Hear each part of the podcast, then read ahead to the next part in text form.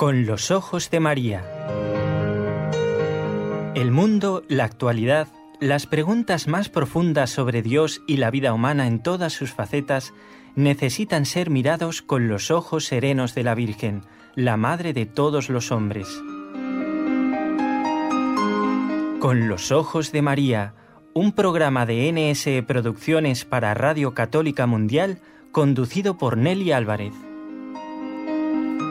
Último programa...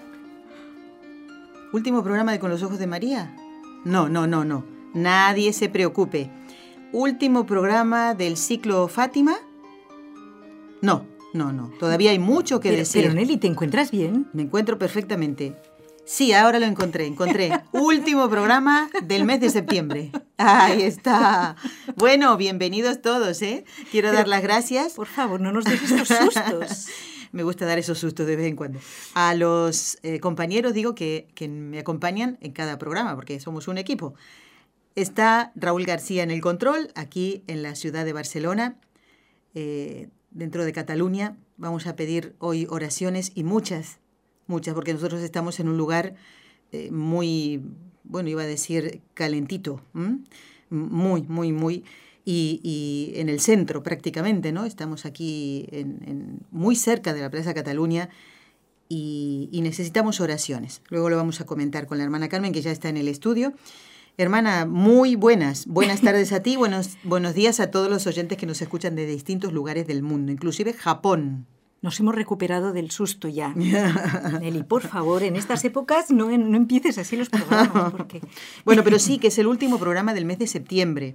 Y recuerden que este sábado se va a celebrar la misa por las intenciones de todos los oyentes que durante el mes, ya en los primeros días de septiembre, ya comenzaron a enviar sus intenciones. Hay muchas cosas que pedir y también muchas cosas que agradecer a nuestro Señor. Bienvenida, hermana.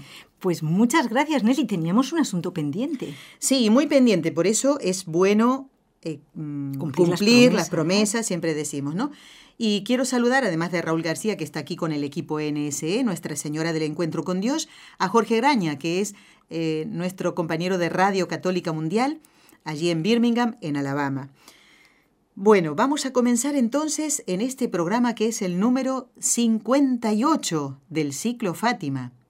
Parece que fuera que hubiera sido ayer, ¿no? Que comenzamos este ciclo para dar a conocer y recordar una y otra vez el mensaje de nuestra Madre del Cielo, aquel eh, mensaje que dejó a tres pequeños, a niños santos, Jacinta, Francisco. Y, uno dice, bueno, niña también, no tanto. Uno no, eh, cuando piensa en Sor Lucía. Hasta el final. Hasta el final fue niña, es verdad, como una niña, ¿no? Pero, Morir a los 90 y algo de años. 95, pero. pero 97. ay, 97. Nelly, de esto vamos a hablar. Pero niña en el aspecto que le gusta a Jesús, es decir, de docilidad, de, de frescor, de alegría. Sí. No, no niña en inteligencia o en madurez. Atención, ¿eh? porque espiritualmente, vamos, fue de una altura extraordinaria que, como siempre, Nelly, vamos a necesitar la dimensión del tiempo para darnos cuenta de esto. Así es. ¿Eh? Y uno piensa, hermana, ¿por qué se llevó a los hermanitos primero? Eh, ¿Por qué la dejó a ella? Para que cumpliera una misión. Y además, por claro, porque los mensajes de Dios no acaban con la muerte del vidente, la muerte de la persona que recibe ese mensaje y que luego lo da a conocer. Para Sor Lucía, eh, no es que dijera, bueno, me voy a ir al cielo, sí, sí, pero momento, hija, tienes una misión que cumplir. Y esa misión traerá cruz, y mucha, pero también traerá alegría y satisfacción. La satisfacción de poder conocer aquel aquel obispo vestido de blanco por el que tantas veces rezaron, tantos sacrificios hicieron. En el programa anterior, que ya después recordaré cuándo fue, hermana Carmen, nos comentaste esos primeros encuentros de Sor Lucía con San Juan Pablo II, hoy San Juan Pablo II. Vamos a ver otros encuentros, los más cercanos a, esta fecha, ¿no? al 2017, aunque ya hace ya muchos años que los dos, porque fíjate, en el mismo año. Ya verás, tengo datos sobre esto, ¿eh? sobre la muerte de ambos que estuvieron muy unidos en el momento de la muerte. vamos a ver lo que dices, son datos muy, no sé, muy conmovedores. Muy bien. Pues vamos entonces a esos encuentros los otros que tuvieron, ¿qué significaron para Sor Lucía? Mira, Nelly y queridos amigos, el segundo encuentro que celebraron fue en el año 1991. ¿Les dice algo? Se cumplían 10 años Ah. del atentado mm, del de aquel 13 de mayo y precisamente los días 12 y 13 de nuevo el Papa volvió a Fátima para dar gracias por, por, por haber salvado la vida, porque estaba cada vez más patente que una mano materna había desviado aquella bala. ¿Sabes cosas curiosas? Aquella vez la hermana Lucía no fue convocada al encuentro del Papa. ¿A quién se le pasó ese? eso? Pues, pues no lo sé, pero eh, eh, curioso porque, o sea, siempre mm, la última vez sí que le habían avisado en el 82, cuando fue, a- ¿te acuerdas? Al pasar un año después del atentado. Pero no. Y el día 12, sobre las 10 de la mañana... dice 12 la- de mayo. Sí, sí, o sea, el día anterior. anterior. Pero, pero mira, Sor Lucía, como tú dices bien, con una sencillez, un abandono total en la voluntad de Dios, debió pensar, bueno, pues si, si Dios no lo quiere, no me encuentro con el Papa, no pasa absolutamente nada. Claro. La priora recibió una llamada de los obispos de Leiría y de Coimbra que transmitían una orden del Santo Padre para que la hermana Lucía al día siguiente estuviese en Fátima. Eran 70 kilómetros. Claro. Recordemos que la hermana Carmen está hablando del convento de Coimbra, donde de, de Carmelitas Descalzas, donde estaba Sor Lucía. ¿Y tú crees, Nelly, que para una carmelita es, es fácil salir del convento? ¿En qué sentido es fácil y- o difícil? Fácil porque es la voluntad de Dios y la superiora va a acomodar todo, quien la lleva, quien la trae, todo. Y bueno... Y no mm, tiene muchos, eh, muchas pertenencias, unas maletas muy, Bueno, muy gruesas. no, no, nada, nada de eso. A lo mejor lo opuesto, ¿no? Pero eh, sabía que tenía que cumplir eh, eh, esa voluntad de Dios que se manifestaba así con esa llamada. Era una de excepción. eh, para Sí. una carmelita. eh, Además, sa- clausura. exacto, salir del convento era una excepción, pero claro, cuando lo manda el Santo Padre, bueno. Total, que lo voy a resumir, eh, acompañada por la Madre Priora, eh, efectivamente, pues llegan antes que el Santo Padre, gracias a Dios, fueron invitadas a entrar. ¿Sabes esta casa que está al lado del santuario? Nuestros amigos también que, que peregrinaron con el equipo en SS, acordarán, cuando mm, entras por la, la entrada habitual al, al recinto del santuario, está un, un caserón grande, bonito, es la Casa du Carmo, que le llaman. Ajá. Es Del mi casa, Carmen. es mi casa, Nelly. Sí. la casa del, Del Carmen, Carmen. que es un- un- una casa de ejercicios espirituales, también donde fue recibido el Papa. Y todo. Claro. Pues bien, entonces entraron, hicieron una visita al Santísimo y con mucha alegría y sencillez el Papa eh, saludó a la Madre Priora y a la hermana Lucía ahí en el pasillo. Y ya verás lo que pasó. Al salir hacia el pasillo se dieron frente por frente con un montón de periodistas y fotógrafos Qué raro. pero fíjate, lo que, lo que es raro es lo siguiente. Que, ¿Qué? No, soy mala. Que delicadamente preguntaron si podían hacer algunas fotografías. Bueno, muy bien. ¿Te das cuenta qué detalle Qué de nuestros detalle. compañeros? Sí. Y fíjate qué gracia. El Santo Padre, al notar que la pastorcita se retraía, porque claro, a ella no le gustaba nada ser fotografiada, además era carmelita, o sea, ella no, no le gustaba figurar. La tomó de la mano y con una leve sonrisa le dijo, tenemos que complacerlos. No, entonces, Qué lindo el papá. Luego se, se- se fueron a, la- a una sala donde iban a hablar y sabes que la hermana Lucía tuvo todavía la alegría de participar en la Santa Misa presidida por, como tú dices muy bien, el obispo vestido de blanco, en el lugar donde Nuestra Señora se lo había mostrado por primera vez en su vida en el año 1917. Ujú.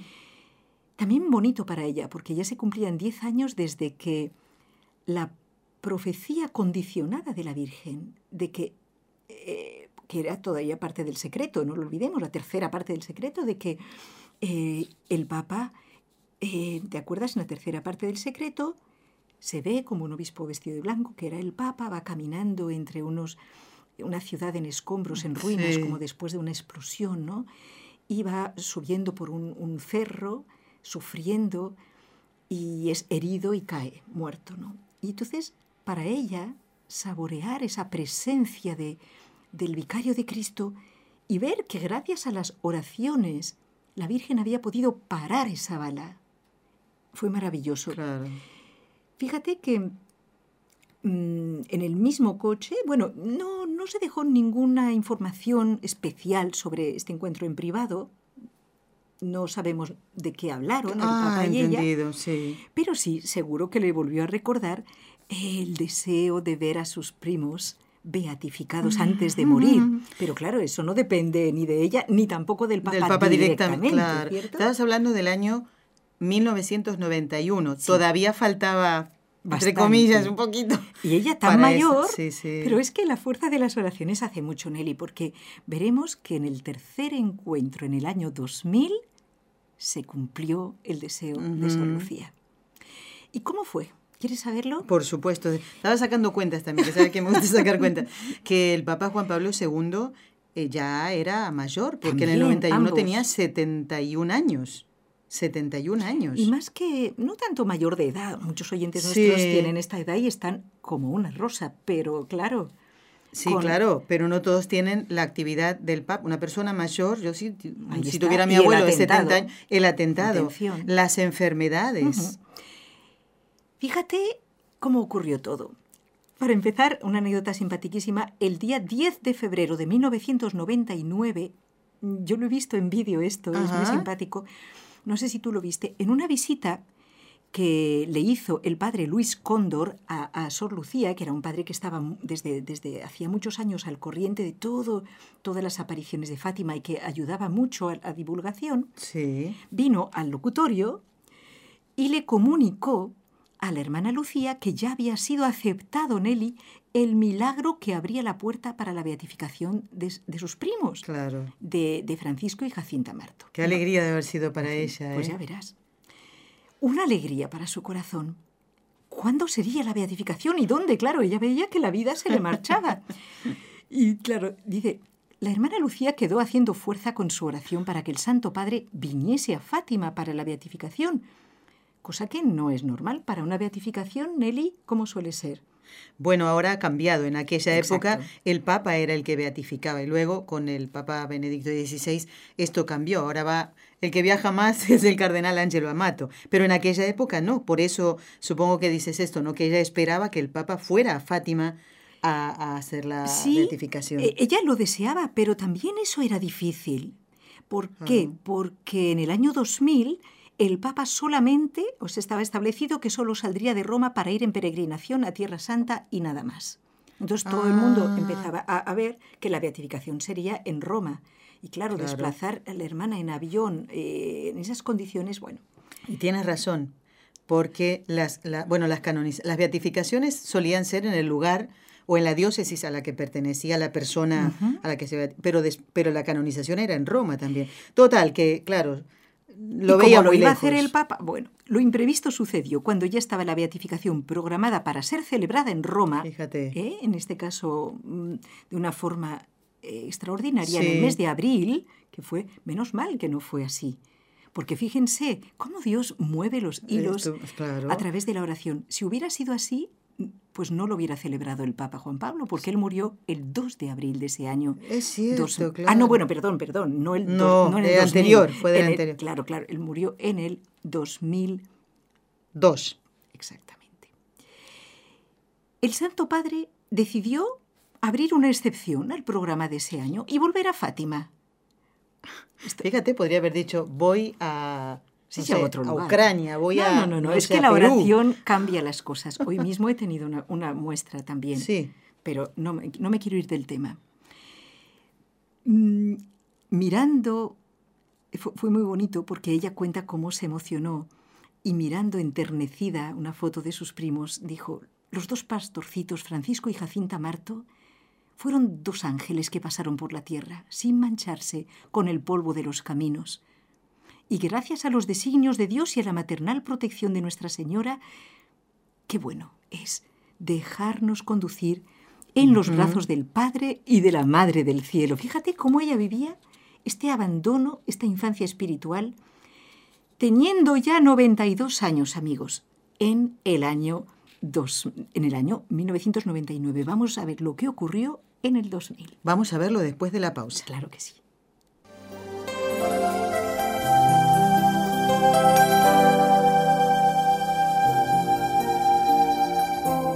Estás escuchando en Radio Católica Mundial el programa Con los Ojos de María, en vivo y en directo, presentado por el equipo Nuestra Señora del Encuentro con Dios desde Barcelona.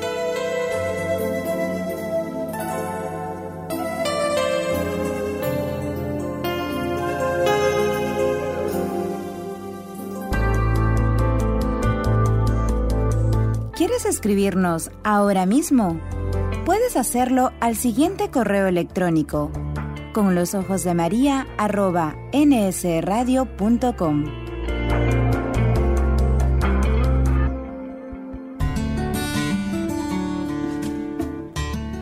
Intención de oración del Papa Francisco para el mes de septiembre.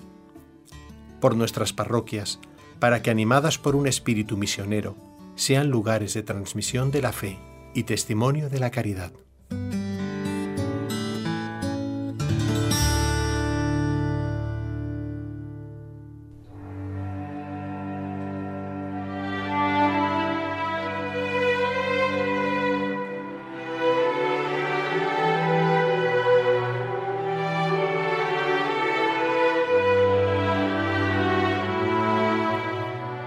Esta es la música que ha acompañado estos 58 programas del ciclo Fátima, ¿eh? solemos hacerlo así. También todavía suena en mis oídos la música del ciclo Misericordia, también muchísimos programas hicimos así. Ciclo de conversiones, de madres ejemplares, de las virtudes, muchos programas dedicados justamente a um, un tema concreto y a crecer más en la fe, porque de eso se trata, el alcanzar la santidad, ¿no? De, Cuesta, sí, pero no es imposible porque contamos con la ayuda de Dios. Y hoy estamos en el programa número 58 de Con los Ojos de María, de este ciclo Fátima, con la hermana Carmen Frauca y estamos hablando de los encuentros de Sor Lucía con el obispo vestido de blanco. Vamos ahora, quería que volviera sobre ese momento, ese encuentro eh, año 1999, la visita de este sacerdote que nombrabas antes, hermana, que divulgó tanto el mensaje de Fátima, el padre Luis Cóndor, que era así un hombretón muy grande en comparación con Sor Lucía, con la estatura, ¿no? Eh, y ella parecía como más pequeñita al lado de él. Que nos recuerdes un poquito ¿Qué, ¿Qué, pasó en es que fue muy encuentro? gracioso. Fue, bueno, ella, las personas que la han conocido, eh, como Fe Colau también que nos ha hablado, siempre nos remarcan la alegría pero el frescor, la alegría, la risa de Sor Lucía. Yo lo he podido comprobar en este vídeo. Resulta que en el 99 el padre Luis Condor no fue solo, fue con don Alberto, el obispo de Leiría Fátima, para anunciarle eh, que eso, que ya iba a ser el 13 de mayo, la, el 13 de mayo del año siguiente. Claro, que era 99 en el 2000. Correcto. Iba a ser la beatificación y ellos venían muy preocupados de ver si ella estaría en condiciones físicas a los 93 años Claro. para poder asistir. Y hacer un viaje que para nosotros sería no tan no largo, 70 kilómetros, sí, pero nada. claro, y con Pero la emoción ella- y todo te puedes quedar ahí, Sí, ¿sí, no? sí, Hay verdad. enfermedades que te dicen, por favor, no le den eh, emociones ni sustos. ¿no? Exactamente. Bueno, Pues esto más que susto, una gran emoción. pero ya verás, también se puede uno morir de alegría. sí, sí, sí, es verdad. No una emoción muy grande, ¿no? Mira, Y más ella que se- muere de alegría y se iba directamente al cielo. ¿Qué más quería, no? Mira. Pero bueno, el Señor no la llamaba todavía, le faltaban unos Faltaba años. poquito. Entonces dice que cuando eh, se abrieron las cortinas del locutorio, que es el lugar donde las mm, religiosas de clausura pues están por detrás, ¿verdad? Eh, de unas rejas, porque lo han prometido a Dios, no por estar castigadas, sino porque preservan la intimidad de su trato con Dios en esa santa soledad. Bueno, hacen los saludos Y entonces ella vio, y luego lo contaba con mucha gracia, que ni siquiera le escuchaban a ella saludarles, sino que empezaron los dos a decir, contentísimos, a hacer Sí. gesto de decir, puede, puede. Y ella dice, pero, pero ¿qué puedo? ¿Qué dicen? Y los dos, no, puede, puede. Y se moría de risa ella, dice, pero ¿puedo qué? ¿Pero qué querían decir? Pues ya verás. Dice que los dos visitantes, también llenos de risa, les dijeron la razón de su regocijo. Estaban muy felices porque veían que todavía ella estaba en condiciones físicas de ir a Fátima y participar del rito de la beatificación, Ah. porque ellos se lo habían cuestionado mucho durante el viaje. ¿no? Claro, claro. Y bueno, mientras tanto iba a ocurrir algo importante. Hermana, el 13 de mayo del año 2000, además de la ceremonia de beatificación, los niños ya, eh, los beatos Jacinto y Francisco ya proclamados así, beatos, eh, se sabía que el Papa viajaba para eso, pero había como un agregado que no era un agregado, sino una cosa muy importante, porque todavía no se había revelado todo el secreto, que era lo que ellos debían guardar. Exactamente. Durante el tiempo que Dios dispusiera. Pues fíjate que el Santo Padre Juan Pablo II decidió que en el año 2000 se haría eh, pública la tercera parte del secreto. ¿Y cómo se manejó este, este Muy tema? interesante esto, es apasionante. Para eso quiso él con, que hubiera toda garantía. Quiso que la hermana Lucía, esto atención a todos, porque hay voces por ahí que, que dan una especie de falsas alarmas de que no se cumplió todo el secreto y que no se ha dicho todo el secreto. Escuchen los datos verídicos, históricos. Eh, vayamos a la fuente. Y además, toda la documentación que la hermana está leyendo aquí está contenida en este libro que les hemos recomendado cientos de veces, podemos decir, Un camino bajo la mirada de María que escribieron las mismas carmelitas eh, compañeras, hermanas en religión la priora, de Sor Lucía, la priora. Una responsabilidad en paz descanse enorme. porque murió hace mm, Exacto, eh, relativamente poco tiempo. Sí. Mira, el, el Papa Juan Pablo II quiso que la hermana Lucía testimoniase que aquel texto, aquel sobre guardado por el, el, Santo Oficio, era realmente el que fue escrito por la mano de ella aquel día 3 de enero de 1944 Fíjate. y que ella había enviado al señor don José Correia da Silva, obispo de Leiría. Era muy importante, era uh -huh. un dato histórico el que se comprobase que no había habido fraude. Exacto. No solo el sobre, sino la carta, que era la misma que ella había escrito. Para eso eh, envió como enviado especial al Carmelo de Coimbra a entrevistarse con ella al secretario de la Sagrada Congregación para la Doctrina de la Fe, entonces Monseñor Tarcisio Bertone, uh -huh. eh, que también era cardenal secretario de Estado, o sea, segundo después del Papa. Claro. ¿no? Con una carta del Santo Padre en la cual su santidad le pedía a Lucía que hablase abierta y sinceramente con el ilustre enviado y vamos a ver qué bonito. La hermana Lucía quedó con confianza total para abrir su corazón y esclarecer todo lo que le fuera preguntado. Fíjate, claro. Era importante. Uh -huh. Si ella tenía alguna dificultad, alguna pega o decía, esto no es lo que yo he puesto, es, aquí claro. no está todo el secreto, era el momento. Bueno. Pues el, el obispo, el señor Correia da Silva, fue el que aprobó las apariciones y fue el obispo de ese tiempo, el regalo que tuvieron para que todo transcurriera, eh, que se dieran a conocer las apariciones, Sí. se aprobaran y se estudiara. Todo eso le cayó a él cuando tomó Es el- verdad. la diócesis. Pero claro, ya él no estaba, había muerto. Ahora era Monseñor Serafín, obispo de Leiría. Y estuvo Fátima. también él en, en esa, en ese encuentro, hermana. Sí, porque fue el que tomó en sus manos el sobre, fue, todo fue serio. Claro. El sobre que le fue entregado y exclamó examinando, y ella, Sor Lucía, exclamó, sí, esta letra es mía, este texto es mío.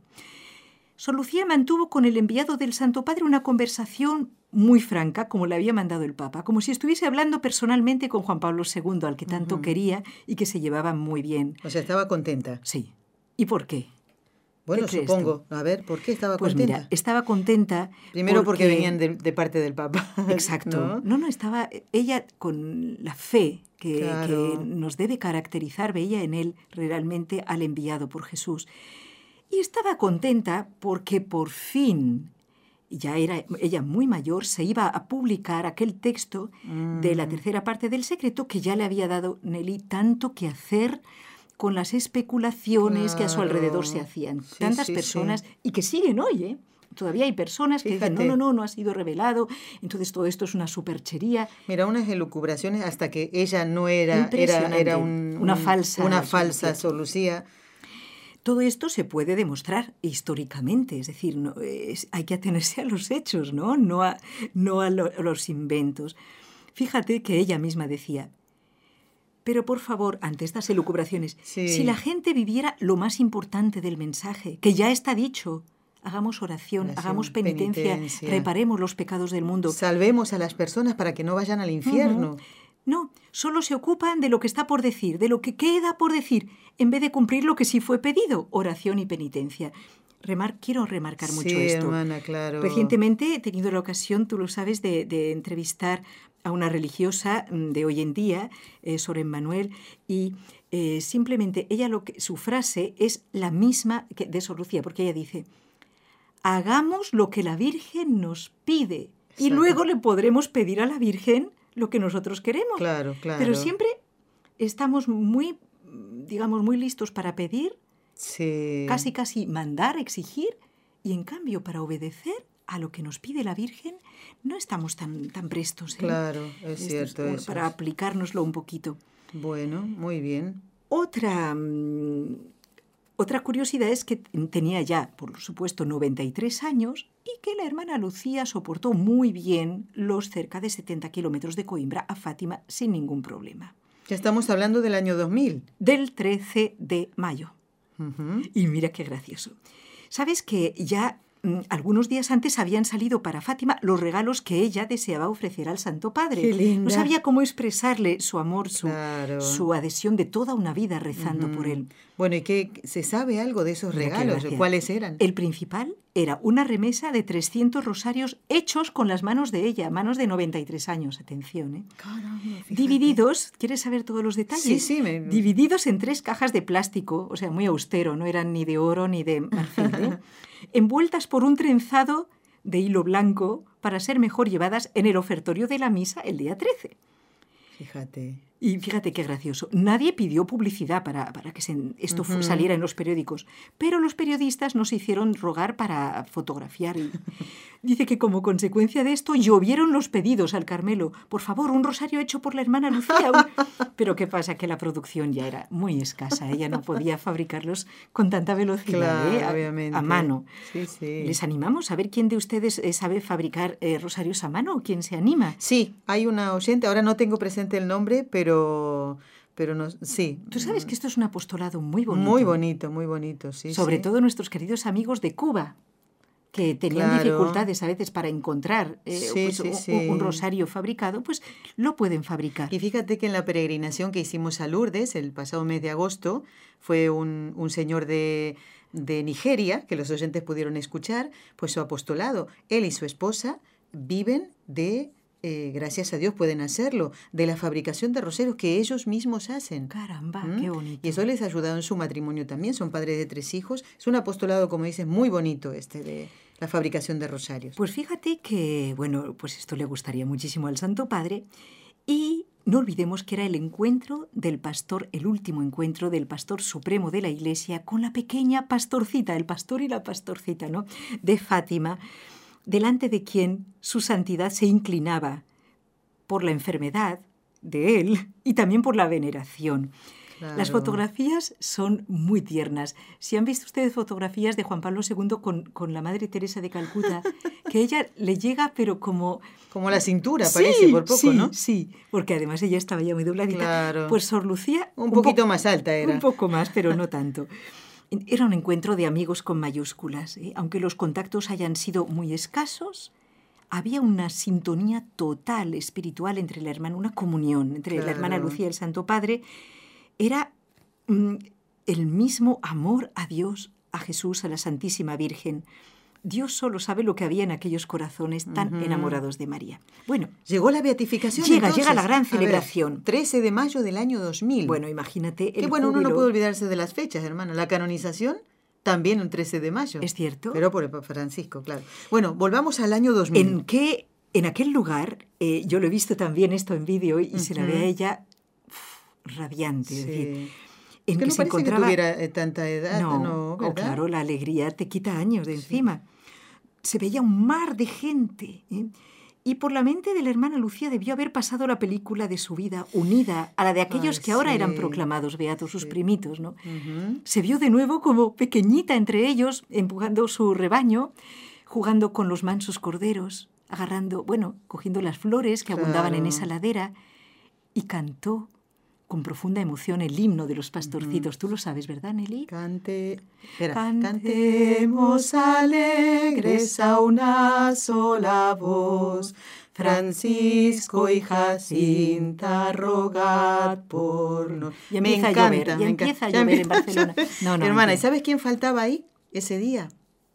Ah, ¿Te sí que acuerdas? me. ¿Te acuerdas del 19 de agosto de 1917, la aparición de Osvaliños? Juan, Faltaba Juan, que murió ocho días antes de la beatificación. Esto era nos lo hermanito contaron de Lucía. de Luci- no, no, hermanito de Francisco, de Francisco y y Jacinta. Sí. Había muerto poquito antes Nos ya muy contaron mayor. unas religiosas eh, en el año, justamente en el año 2000. Yo fui en septiembre por primera vez, eh, el lugar donde nos hospedamos. eh, nos contaron que le decían, bueno, Juan, ¿está contento que van a beatificar a sus hermanos? Dice, sí, pero no sé, tal vez no lo veré. Y murió ocho días antes. Allí no estaba Juan, pero esperemos que, que, bueno, que Lo estaba ya en el veía cielo, en- ¿no? Lo veía en Panavisión. Sí, sí, sí, en panorámica. ¿eh? Bueno. Mira, al final, tenemos ya que acortar al final de la Santa Misa, su No, eminencia. no, hay que seguir este programa un poquito más. ¿eh? Ay, qué Tú no te vas de aquí sin contarme más cosas. ¿eh? ya verás, Venga. vale la pena. El cardenal Sodano, secretario de Estado, al finalizar la Eucaristía, leyó el texto tan esperado, imagínate todos los periodistas, de Mm. la tercera parte del secreto a la multitud que llenaba el recinto del santuario de Fátima y, por supuesto, a todos los que en el mundo entero acompañaban esta solemne celebración. Claro. Realmente Nelly fue un pasar página en la historia de Fátima y del mundo. ¿eh? Eh, una especie de cortina gruesa que se plegó Claro. después de haber entregado al mundo, deseoso de saberlo, este secreto que había estado oculto durante tantos años. Vamos a... Hacer una pausa. ¡Ay, qué buena idea! Vamos a recordar los teléfonos a los oyentes por si alguien quiere comunicarse y, y enseguida seguimos en Con los Ojos de María.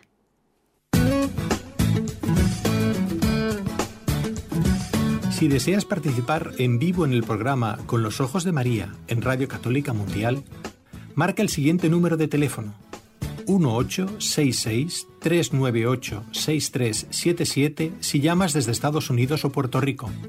Si llamas desde otros países, marca el código internacional y luego el número 1205-271-2976.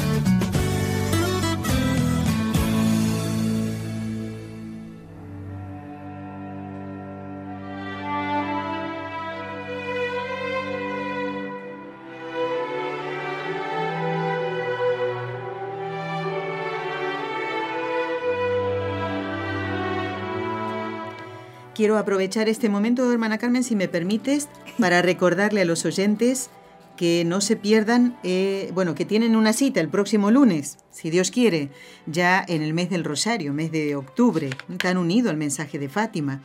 El Día de Virgen- los Santos Ángeles, además. Así es. Uy, hoy tenemos que saludar a los que se llaman Miguel, Gabriel y Rafael. Y Gabriela y Mi- Micaela y Rafaela. Bueno, exactamente, porque hoy la iglesia celebra la fiesta de los santos arcángeles. Bueno, ¿por qué hablaba del programa del lunes? Atención, estos oyentes que vamos a nombrar ahora. Ojalá que podamos, en el ratito que suele quedarse el doctor, el padre Juan Antonio Mateo, pueda responder a las inquietudes de Shirley desde Bello, en Antioquia, Colombia. Eh, también Roxana de Fueron Lima. preguntas Perú. que mandaron. Así es. Ajá. Mm, Mario, también oyente de Lima, Perú, y Maribel. Vamos a ver si hacemos tiempo, en el ratito que se queda el padre, para poder responder a estas consultas. Son sumamente interesantes. No digo los temas, porque creo que a todos les interesan los temas que se tratan en el programa. Y además porque ustedes mismos nos proponen estos temas, ¿no? Bueno, eh, no se lo pierdan entonces. El próximo lunes, primer programa del mes de octubre, mes del Rosario, el padre Juan Antonio Mateo responde a las consultas que ustedes nos han hecho llegar. Y se queda la hermana Carmen ahora un ratito más para hablar de, bueno, llegó el De la momento. despedida. Sí, llegó el momento de la despedida, porque de ese momento en que la Virgen vendría a buscar a Sor Lucía y a llevársela al cielo, no le dijo pasarías por el purgatorio antes. O sea, la Virgen le dijo, vas a ir al cielo, sí, sí, vas. Que creo que fue una de las primeras cosas que Sor Lucía le preguntó, que la pequeña Lucía le preguntó en Qué, 1917. qué misterio, Nelly. Un misterio muy hermoso, espiritual, que es. y que todos, en cierto modo, creo que lo vivimos. Y es esa especie de tensión de la esperanza, y que lo dice San Pablo en, en sus cartas: estoy deseando irme con Cristo, pero a la vez, que, que- que es lo mejor, con mucho, pero a la vez, eh, si Él me quiere aquí, si soy útil para algo en la tierra, quiero eh, cumplir esa misión que Él me tiene encomendada. Entonces, yo creo que nos pasa a todos, ¿no? El deseo de irnos al cielo. ¿Tú no tienes deseo de ir al cielo, Nelly? Eh, sí. Ah, te veía meditabunda. No, ¿sabes por qué?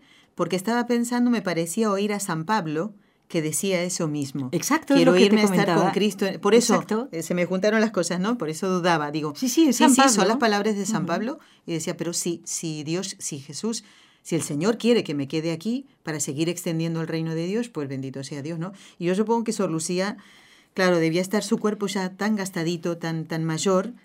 Estaba ya en, en la habitación con el, ¿sabes? Con el gotero Sí. y tal. Las, las hermanas se turnaban a su lado. Y hay, en este libro que hemos recomendado, de verdad, ojalá que lo consigan, una vida bajo la mirada Un de camino, María. un camino perdón. bajo siempre la me- mirada de María. Un camino bajo la mirada de que es la María. biografía de Sor Lucía. ¿eh? Interesantísimo porque también hay anécdotas de, de cómo ella reaccionaba en los últimos mm, las últimas Ah, semanas ¿no? ya. dentro de su enfermedad, pero de lo que nos ocupa a nosotros su profundísima amistad con Juan Pablo II, yo diría que son dos santos que, Ujú. que- que, claro, atraídos por el mismo Dios, resulta, ella moriría el 13 de febrero. Pues saben ustedes cómo son las cosas de Dios. Esa misma mañana, ese mismo día, a las 10 de la mañana, trajo el obispo de Leiría Fátima desde la Anunciatura, donde había recibido un fax del Santo Padre Juan Pablo II para Sor Lucía. Si se descuida un poquito más y lo deja para el día siguiente, no llega. Claro, porque ella murió el 13 de febrero. Pero ella lo pudo leer conscientemente el mismo día de su muerte, por la mañana. ¿Saben cuáles fueron las palabras que le escribía el Papa en esta, en esta carta, en este último fax? Pensemos que el Papa Juan Pablo eh, escribe esto, lo escribió antes del 13 de febrero y él iba a morir el 2 de abril. Ujú. De manera que también se encontraba muy malito. ¿Qué dije antes? ¿2002? No, 2000. 2005. 2005, 2005. sí, sí, sí. Siempre me hago un lío ahí, pero, eh, o sea, lo- sé el dato, Porque pero lo en digo mal. 2002, Nelly, murió un santo sacerdote muy querido para nosotros, por eso es la confusión. Ahí está, claro, la muerte del padre Molina, Molina. ¿eh? el inspirador de este... Pero estamos hablando del 13 de febrero del 2005. Correcto. Reverenda, el fax decía así: Reverenda hermana Lucía de Jesús y del Corazón Inmaculado. Carmelo de Santa Teresa Coimbra. Primero la priora se lo leyó y luego ella, Ajá. en su lecho de muerte, el día de su muerte, pidió el papel así con señas para poderlo tocar y, y- y- y- y- y- y leer con sus ojos. Claro. Informado del estado en que se encuentra su salud, vengo a afirmarle mi unión afectuosa con un particular recuerdo de su persona, con el Dios de toda consolación, para que pueda superar serena, resignada, meritoriamente estos momentos de prueba, unida a Cristo Redentor y dejándose iluminar por su Pascua. Como prenda de las mejores gracias celestiales, le envío extensiva a su comunidad carmelita y familiares mi bendición apostólica, Juan Pablo II. Pienso que es un detalle maravilloso, pero no saben lo, las últimas palabras, que no fueron ese día, sino tres días antes, las últimas palabras Sí. que ella pudo pronunciar, ¿sabes cuáles fueron? ¿Cuáles fueron, hermana? Sufro, Ah, lo ofrezco por el Santo Padre, lo ofrezco por el Santo Padre, lo ofrezco por el Santo Padre. claro. Hasta último ¿Te das momento, cuenta? el sacrificio por el obispo vestido de blanco. Qué vida más, eh, más mm, diríamos, más rectilínea, más coherente, más fiel. Nosotros también, hermanos, yo, yo le pido a, a Sor Lucía en el cielo que me enseñe a ser fiel a mis promesas, como ella lo ha sido. ¿eh?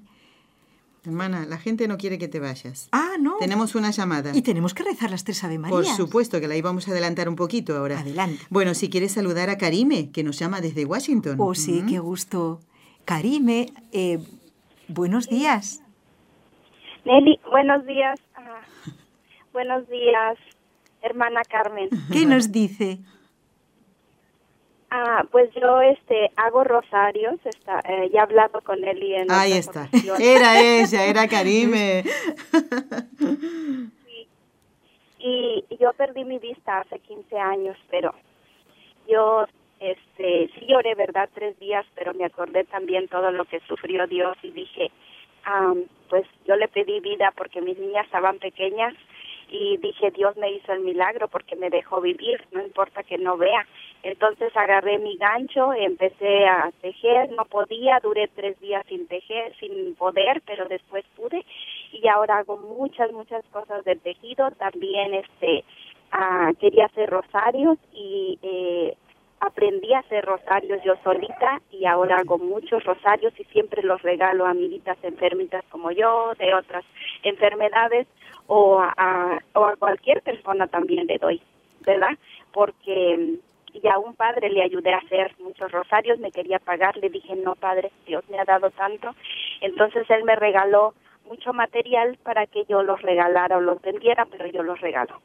Ay, Karime, qué bonito, qué, ¿eh? testimonio más esperanzador, ¿sí? ¿Ves lo que es decir algo? Yo no me acuerdo el nombre de la y ahora claro que le escucho, por supuesto. un equipo aquí. Karime, gracias por tu testimonio, gracias por ayudarme, ¿eh? por a, recordar, a recordar tu nombre y cómo no voy a recordar esta, esta cartita que me enviaste, ¿eh? ese correo. Y te invito ahora, porque la hermana Carmen no se puede quedar hasta el final del programa, eh, a que también tú te sumes al rezo de estas tres Ave Marías. Seguro que dices que sí. ¿eh? Vamos a pedirle a Raúl que ya eh, vayamos escuchando esta preciosa canción, este Ave María. Y vamos a, a pedir por todos los oyentes que tienen el nombre de Miguel, Gabriel y Rafael, y el femenino también de ellos, y vamos a pedir especialmente por los sacerdotes que tienen estos nombres, porque estamos rezando por ellos, por su santificación. En el nombre del Padre, y del Hijo, y del Espíritu Santo. Amén. María, Madre mía, por el poder que te concedió el Padre, libra a todos los sacerdotes de caer en pecado. Dios te salve María, llena eres de gracia, el Señor es contigo. Bendita tú eres entre todas las mujeres y bendito es el fruto de tu vientre, Jesús. Santa María, Madre de Dios, ruega por nosotros pecadores, ahora y en la hora de nuestra muerte. Amén. María, Madre mía, por la sabiduría que te concedió el Hijo, libra a todos los sacerdotes de caer en pecado. Dios te salve María, llena eres de gracia, el Señor es contigo Bendita tú eres entre todas las mujeres y bendito es el fruto de tu vientre, Jesús. Santa María, Madre de Dios, ruega por nosotros pecadores, ahora y en la hora de nuestra muerte. Amén. María, Madre mía, por el amor que te concedió el Espíritu Santo, libra a todos los sacerdotes de caer en pecado. Dios te salve María, llena eres de gracia, el Señor es contigo, bendita tú eres entre todas las mujeres y bendito es el fruto de tu vientre Jesús. Santa María, Madre de Dios, ruega por nosotros pecadores, ahora y en la hora de nuestra muerte. Amén. Dios, Padre Todopoderoso, por intercesión del Inmaculado Corazón de María, te pedimos la santidad de los sacerdotes del mundo entero.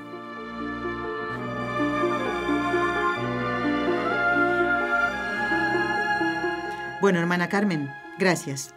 Gracias por el programa de hoy. Bueno. Con tanto detalle. ¿eh? Yo les animo a leer este libro, que es muy, muy bonito. Eh, no sé, nos anima a ser santos. ¿Qué más queremos? Hermana Carmen Frauca, gracias y hasta un próximo encuentro, si Dios lo permite. Dios lo quiera. Bueno, vamos a poner un poco de musiquita para que la hermana pueda salir del estudio y prepárense porque tengo muchas cosas que contarles. ¿sí?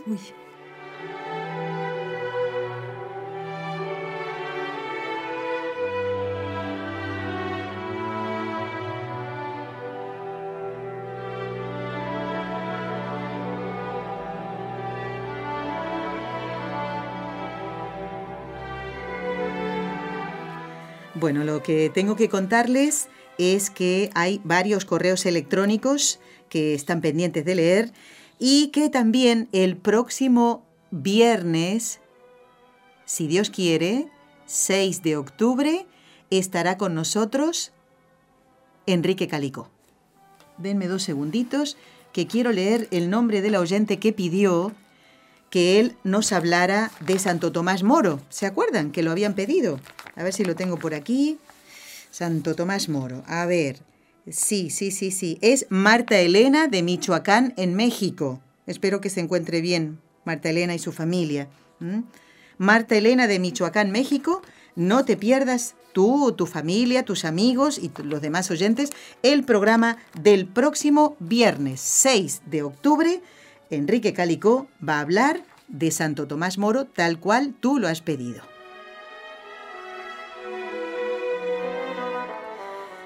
Bueno, quiero comentarles también este correo de Roxana. Nos dice Roxana, esta emisora y sobre todo el programa me han cautivado. Cuando de casualidad encontré esta emisora, hizo clip mi alma. Puede ser su formato, los contenidos.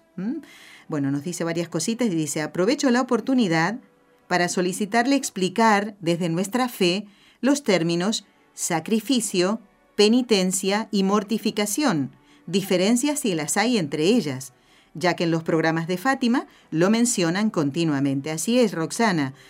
Y dice muchas bendiciones ¿eh? para todos. Roxana de Lima, Perú. Roxana, no te pierdas el programa del próximo lunes. Si no lo puedes escuchar en directo, lo vas a encontrar en el podcast después, porque el padre Juan Antonio Mateo va a responder a tus inquietudes. Tú estás preguntando qué significa la palabra sacrificio, la palabra penitencia y la palabra mortificación. ¿Es lo mismo? ¿Hay diferencia? Bueno, no te lo pierdas. Eh, nos escribe Sandra, dice, mil gracias a ustedes como equipo por ponernos en sus oraciones. Muchas bendiciones. Gracias, eh, Sandra. También nos escribe, a ver, por aquí, Nelly Raúl, mira los dos, dice, ya estamos listos para escuchar el programa. Les mandamos muchas bendiciones, pedimos oraciones por México y también para los países afectados por los huracanes. Ah, y son nuestros amigos. ¿Te acuerdas, Raúl, Mireya y Gerardo? Este matrimonio mexicano que vive en Michigan y seguro que estaban, este correo lo leo recién ahora, pero esperaban el programa donde estuvo el doctor Manuel Ocampo, ¿eh? donde hablamos de la providencia de Dios, de estos desastres naturales, por qué, cómo, cómo recibir esto de la mano de Dios. ¿eh? Gracias Mireya y Gerardo y gracias por, por vuestro testimonio también, ¿eh? un matrimonio joven, prácticamente recién casados cuando fuimos a la peregrinación que nos daban testimonio de fe a nuestro Señor y de amor entre ellos. Muchísimas gracias. Bueno, aquí un oyente que no pone nombre, pone intenciones para la misa del último día del mes y dice, me encanta su programa. Muy bien. También nos escribe Dominique de María. Ay, Dominique, mira. Dice, no pude escuchar el programa donde trataron el tema propuesto sobre el sacerdocio de Melquisedec. De manera que necesito me puedas informar en qué fecha fue tratado, para consultarlo en la web de la emisora.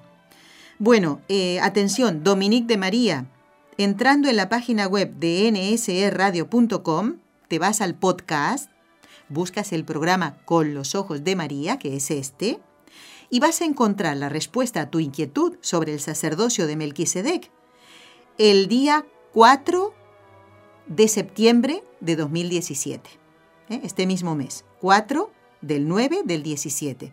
Y la explicación la dio el padre Luis Díez Merino. ¿De acuerdo? Dominique de María, entras en el podcast de nsradio.com, programa del 4 de septiembre y ahí está la respuesta a tu inquietud. Y gracias por el tema, porque a mí también me resultó sumamente interesante, ¿eh? de verdad. Gracias por proponerlo. Bueno, tengo un correo electrónico muy largo y muy interesante que nos escribe Edgar desde Pasto, en Colombia. Como se trata del programa, eh, se refiere a las eh, revelaciones de la beata Ana Catalina Emmerich, yo voy a hacérselo llegar al doctor Formen, a ver si lo podemos mm, dar, un poquito de lectura, eh, porque es muy largo, ciertamente, y nos acerca Edgar, que escuchó muy, muy atento ese programa. Muchísimas gracias.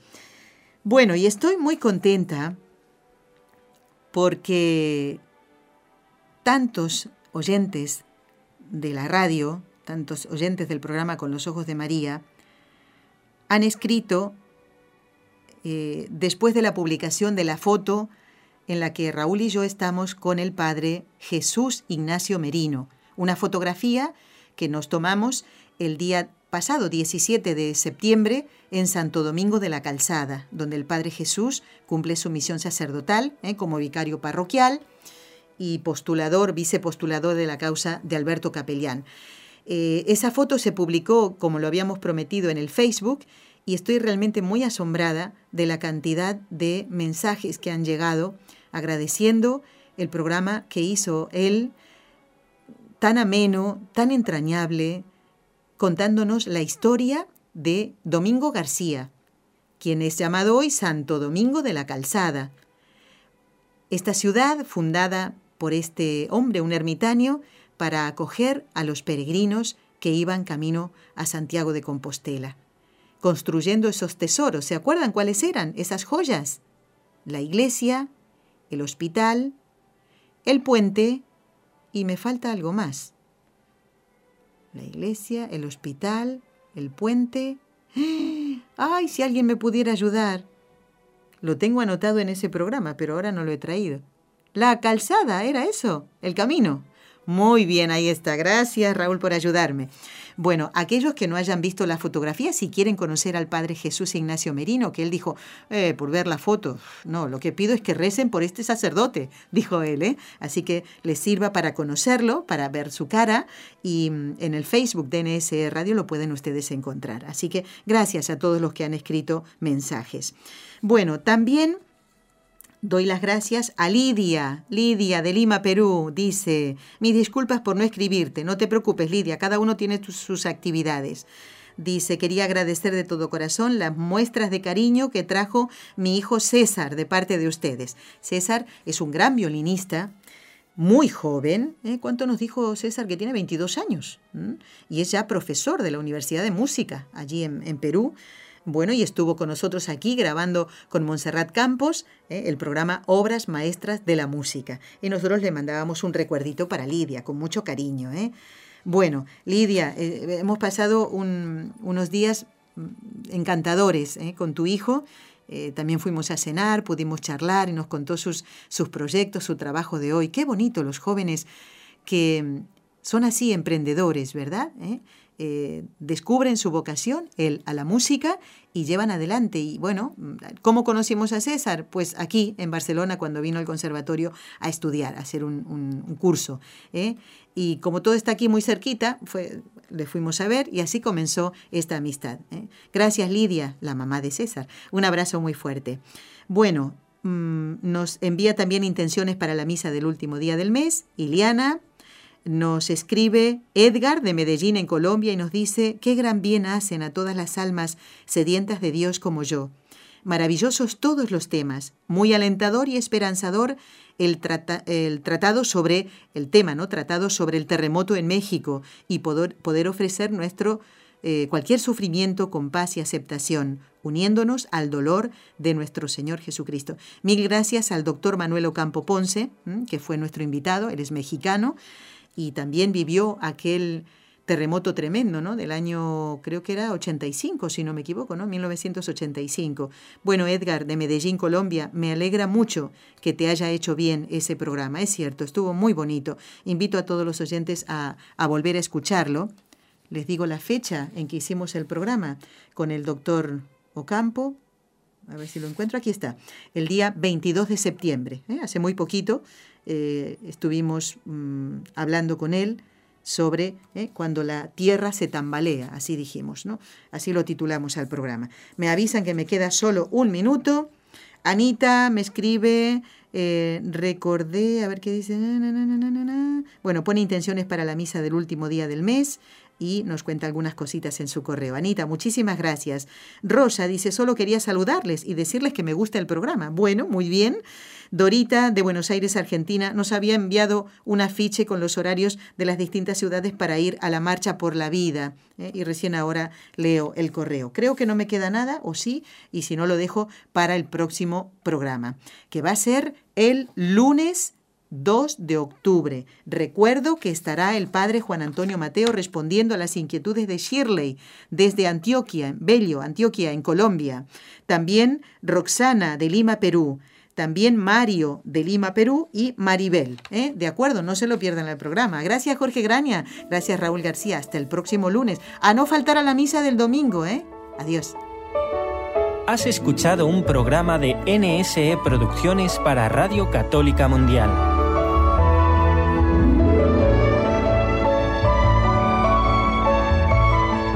¿Quieres conocernos? Escríbenos al correo electrónico con los ojos de María arroba nsradio.com. Envíanos tus sugerencias o comentarios con los ojos de María arroba nsradio.com.